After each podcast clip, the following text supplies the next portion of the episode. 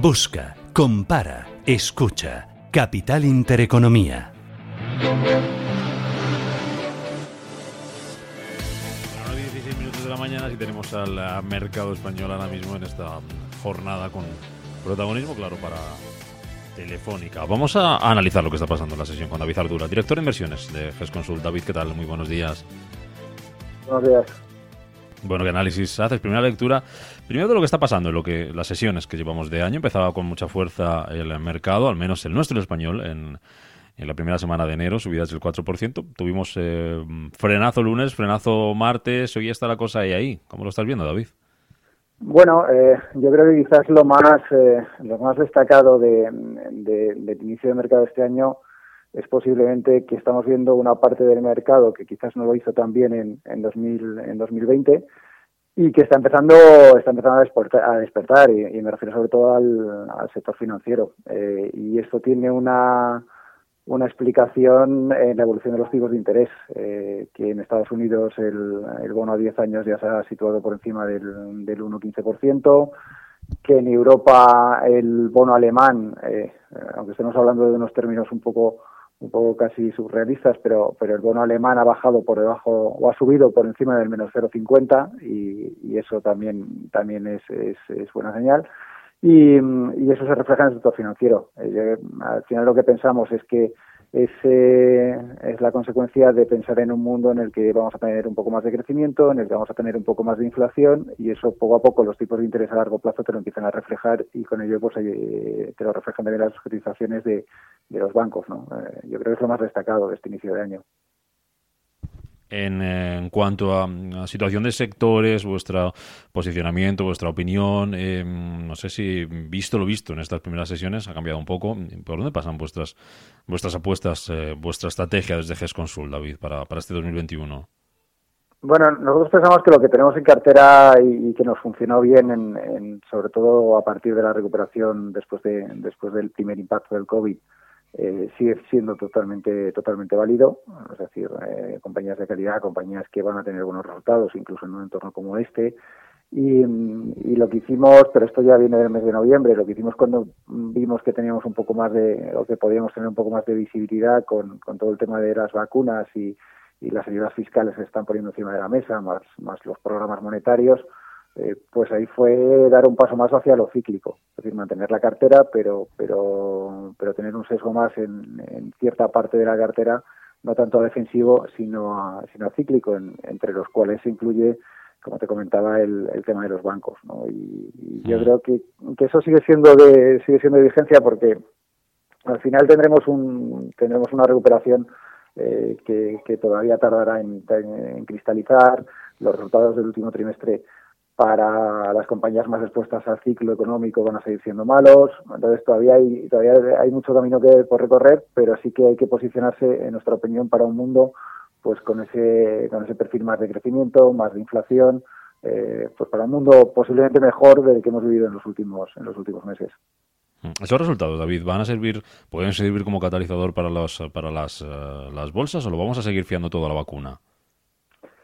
Bueno, en, los resultados del último trimestre eh, todavía todavía va a haber una gran dispersión. Es decir, eh, veremos resultados que en nuestra opinión serán buenos en compañías eh, pues más eh, continuistas con lo que vimos el año pasado, es decir, compañías tecnológicas, compañías más defensivas. Ese, ese tipo de compañías sí que pensamos que, que pueden incluso sorprender, eh, sorprender al alza eh, y que las compañías cíclicas todavía, sobre todo con el último trimestre que hemos tenido, el, el, el 4T, en el que hemos tenido además pues repuntes de la pandemia, segundas olas, incluso terceras olas, ahí todavía seguirán penalizados. Pero lo más importante será la, el, las guías que ven, es decir, cómo, cómo ven las compañías el futuro y qué están haciendo.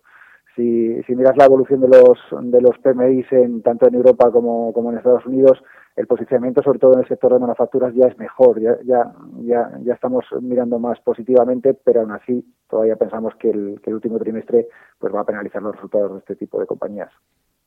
Tenemos una novedad también en este comienzo de año con las operaciones corporativas. Enseguida vamos a hablar en unos minutos con, con Neynor, que era protagonista ayer. Hoy lo es Telefónica, con esa venta de su filial Telsius, de las torres de su filial Telsius American Tower, 7.700 millones de euros, plusvalías importantes, más de 3.000 millones de euros. También eh, reducción de la deuda neta financiera de 4.600 millones de euros. No sé qué te parece, David, la operación y cuál es vuestra posición en este comienzo de año o vuestra opinión sobre el sector teleco. Pues eh, vamos a ver, la operación no por esperada eh, está siendo está siendo mal recibida, todo lo contrario, porque la, acogida de la operación es muy buena y tiene sentido, primero porque eh, Telefónica ya es conocido por todos que tiene que desapalancarse, es decir, tiene que reducir deuda.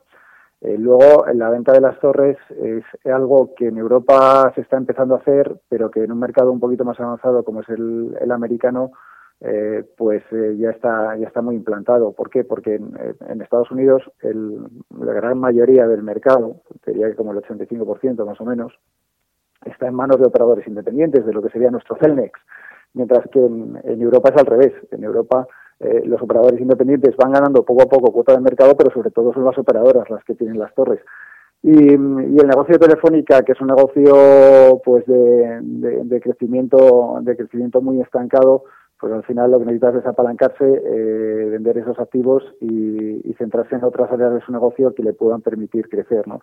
Y en ese sentido yo creo que la acogida del mercado, esa subida que está teniendo hoy, eh, pues va muy relacionada con muy relacionada con esto. No será la última operación que veremos en Europa ni mucho menos. Y, bueno, en, en cualquier caso creemos que es una buena noticia. Y en cuanto al sector, le vemos mucho más potencial a la parte de infraestructuras, lo que sería Cernes, que a la parte del, del negocio teleco tradicional, eh, porque vemos que es un, es un negocio de, de crecimiento de crecimiento muy estancado y, y creo que al final eh, por ahí eh, tenemos que buscar eh, negocios que realmente pues eh, tengan crecimiento a futuro y lo vemos mucho más en, en un Celnex, por ejemplo, que en un Telefónica. En cuanto a los sectores defensivos, el año pasado hubo mucha gente que se refugió ahí. Eh, sectores como, por ejemplo, pueden ser eh, energéticas, como pueden ser eléctricas, ahora que estamos hablando mucho de la subida del precio de la luz en, nuestro país. Compañías como Iberdrola, como Endesa, como, como Gas Natural, ¿qué posición ocupan en, en vuestra cartera y en vuestra visión de mercado este año, David? Bueno, nosotros tenemos posición sobre todo en Iberdrola. Eh, eh, en principio, bueno, son, son varias son varias razones que, seguramente no tendríamos tiempo para explicarlas todas, pero eh, nosotros valoramos dos cosas. Una, eh, que con este nivel de tipos tan bajos, pues la creación de valor en las eléctricas es lo que ha pasado los últimos años. Al final se, se ha disparado y, y, la cotización de las compañías, pues lo que ha hecho ha sido capturar esa creación de valor y luego la apuesta por renovables, que nos parece que, es una gran diferencia entre unas eléctricas y otras. Y, al final ahí sí que si, si le seguimos viendo potencial, eh, pensamos que los objetivos de, del plan estratégico eh, son perfectamente asumibles y, entonces pues creemos que es donde vemos el gran valor en, la, en esa parte de en esa parte del mercado.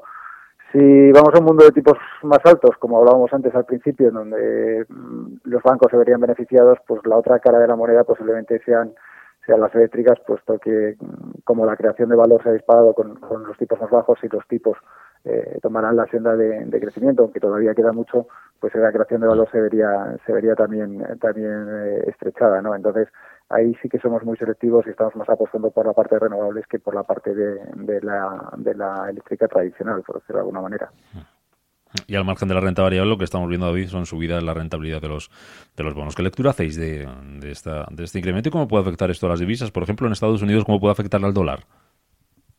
Bueno, predecir la divisa es algo, es algo prácticamente, prácticamente imposible, porque al final son tantas las variables que intervienen y, y tantas las lecturas que, que, es muy difícil hacer una, una predicción. Por lo menos nosotros nos sentimos capacitados para, para hacer una predicción sobre, sobre las divisas. Lo que sí es cierto es que al final eh, los, eh, los tipos eh, van reflejando un poco el futuro y, hay que tener en cuenta el, enorme esfuerzo que están haciendo tanto las, los bancos centrales como los gobiernos en, en dotar a la economía de, de, munición suficiente para salir del, del bache en el que estamos. Y, y eso pasa por incrementar los estímulos fiscales, por, eh, por ayudar a, a la economía real, que es donde viene el problema. En este caso, eh, la crisis del COVID es básicamente una crisis de economía real, con lo que eh, creo que los gobiernos lo han entendido muy bien.